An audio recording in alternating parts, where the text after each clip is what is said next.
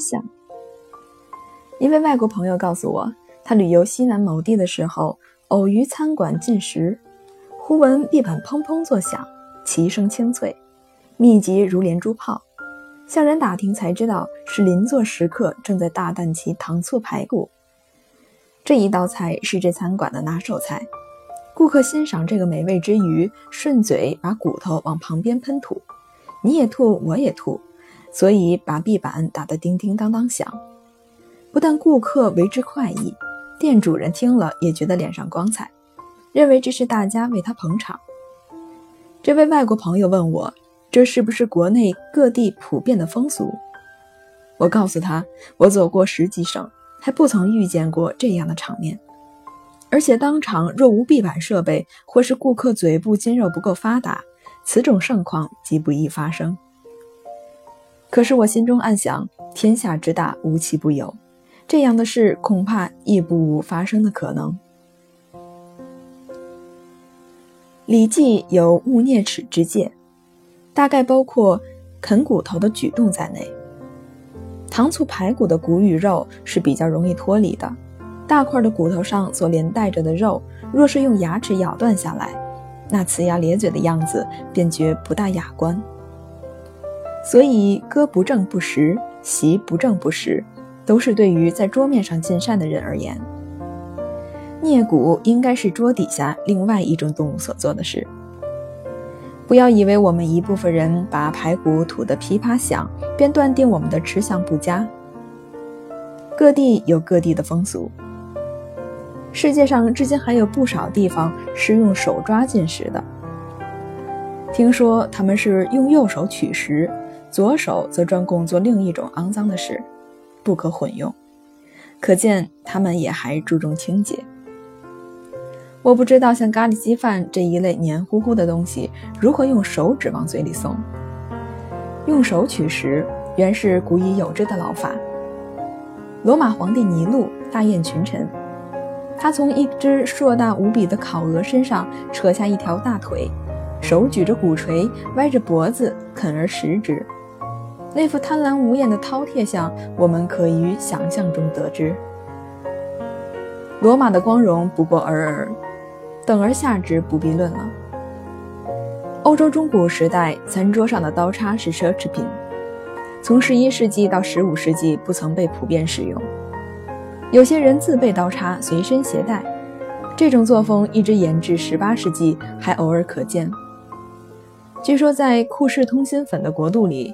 市尘道旁随处都有贩卖通心粉的摊子，食客都是伸出右手，像是五谷钢叉一般，把粉条一卷送到口里，干净利落。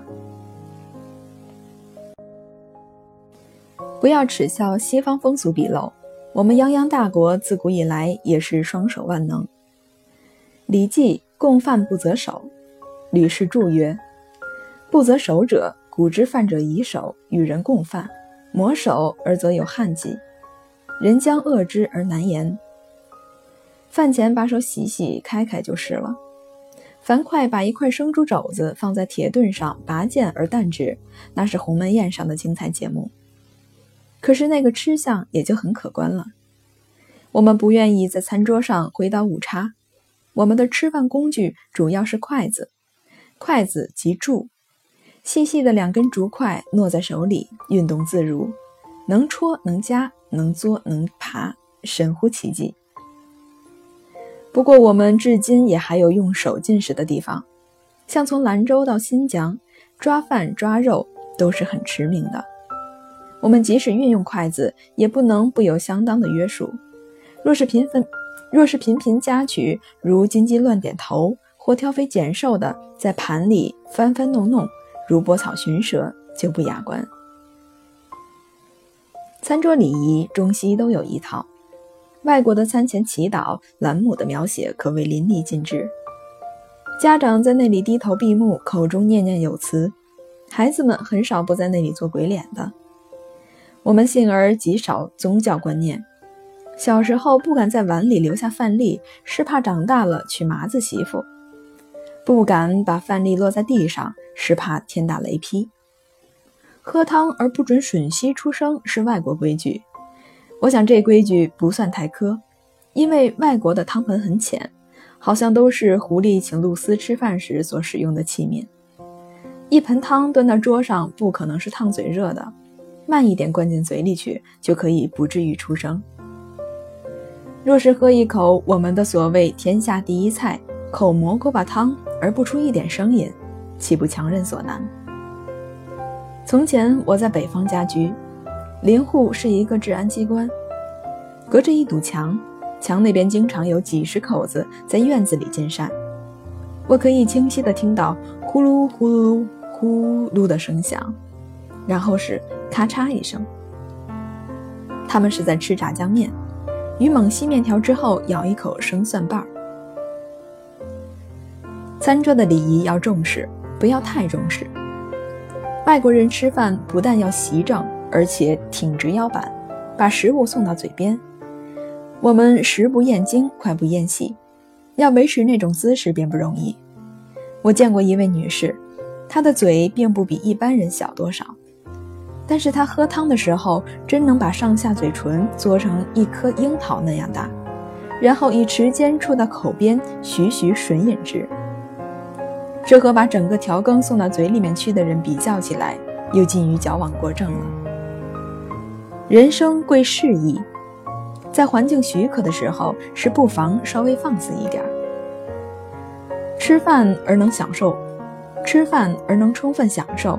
没有什么太多礼法的约束，细嚼烂咽或风卷残云均无不可。吃的时候怡然自得，吃完之后抹抹嘴，鼓腹而游。像这样的乐事并不常见。我看见过两次真正痛快淋漓的吃，印象至今犹新。一次在北京的灶温，那是一片道地的北京小吃馆。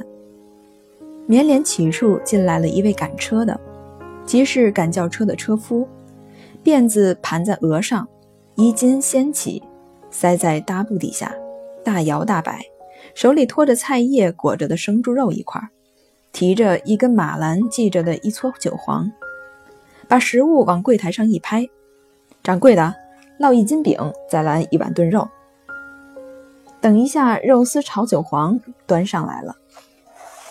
两张家常饼，一碗炖肉也端上来了。他把菜肴分为两份，一份倒在一张饼上，把饼一卷，比拳头要粗，两手扶着矗立在盘子上，张开血盆巨口，左一口，右一口，中间一口，不大的功夫，一张饼下肚，又一张也不见了，直吃得他青筋暴露，满脸大汗，挺起腰身，连打两个大饱嗝。又一次，我在青岛寓所的后山坡上，看见一群石匠在凿山造房。晌午歇工，有人送饭。打开笼屉，热气腾腾，里面是半尺半尺来长的发面蒸饺。工人蜂拥而上，每人拍拍手掌，便抓起饺子来咬。咬子里面露出绿韭菜馅儿。又有人挑来一桶开水，上面飘着一个瓢。一个个红光满面，围着桶舀水吃。这时候，又有挑着大葱的小贩赶来兜售那像甘蔗一般粗细的大葱，当时又人手一节，像是饭后进水果一般。上面这两个景象，我久久不能忘。他们都是自食其力的人，心里坦荡荡的，饿来吃饭，取其充腹，管什么吃相。